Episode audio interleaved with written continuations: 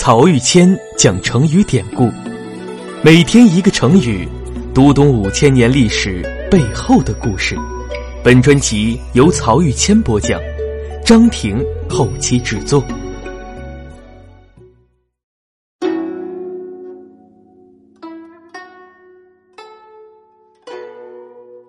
这一讲我们分享的成语是“白鱼入舟”。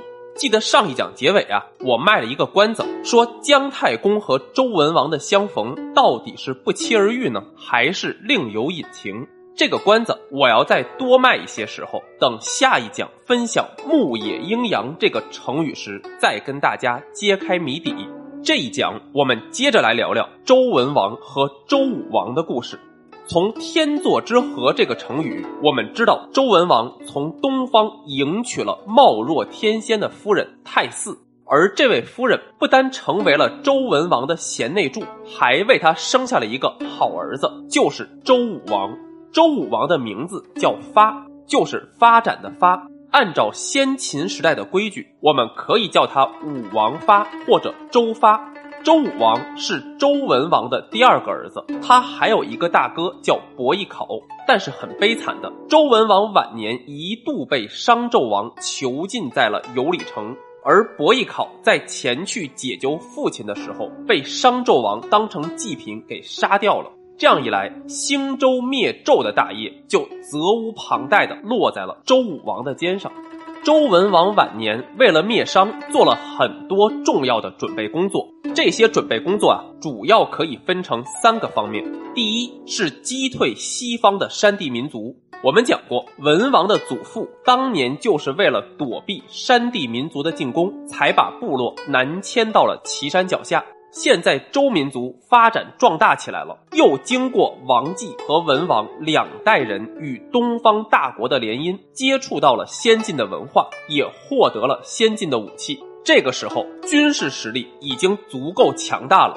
于是，周部落在文王的带领之下，变躲避为防守，再变防守为进攻，战胜了叫做犬戎的山地民族。巩固了后方，解除了向东进攻的后顾之忧。其次，文王带领周部落由岐山脚下向东迁徙到了丰河西岸一个叫做丰的地方。丰就是丰收的丰，这个地方就在今天陕西省西安市的西南郊区。而西安作为中国第一文明古都的三千年建成史，也就是从这个时候开始的。把部落迁到这个地方，具有极高的战略意义，意味着周民族已经对中原虎视眈眈，随时准备东晋灭商了。最后一步，文王在他的晚年，也就是被商纣王从游里城释放回来之后，开始一步步剪除商朝在西方的封国，并且为自己争取盟友。就在文王统治的最后几年，商朝西方的大门已经向周人敞开了。除此之外，周文王还做了一件在当时看来非常重要的工作——占卜。我们知道，商周之际的人们对占卜非常相信。周文王为了在兴周灭商这件大事上探寻上天的意思，反复进行了多次占卜。而这些占卜的卜辞整理出来，就是《易经》，也就是我们常说的《周易》。所以啊，我们今天去了解《易经》，一定不要把它当成一件很玄妙的东西，因为一开始它里面的内容都是有很强烈的现实意义的。比如《易经》上面经常提到一句话，叫“立设大川”，就是周文王在征求上天的看法，周民族伐商这件事儿靠不靠谱？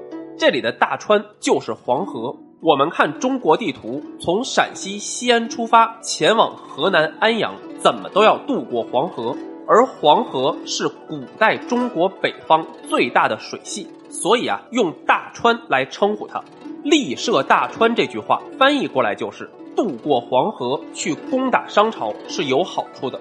经过了一系列政治上、军事上、意识形态上的准备，周民族终于具备了征伐商朝的条件。而就在这时，周文王去世了。根据《史记》的记载，接过父亲遗愿的周武王在即位的第九年，终于将两代人的梦想转化为了现实行动。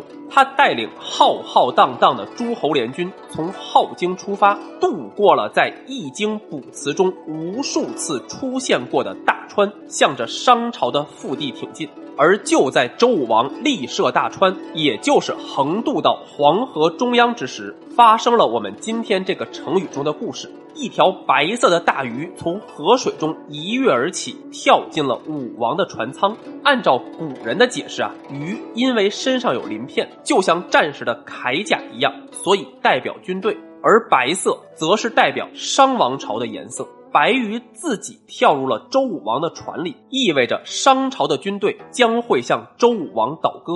这时，上天在预示周朝将要取代商朝了。而后来的历史啊，也就是这样发展的。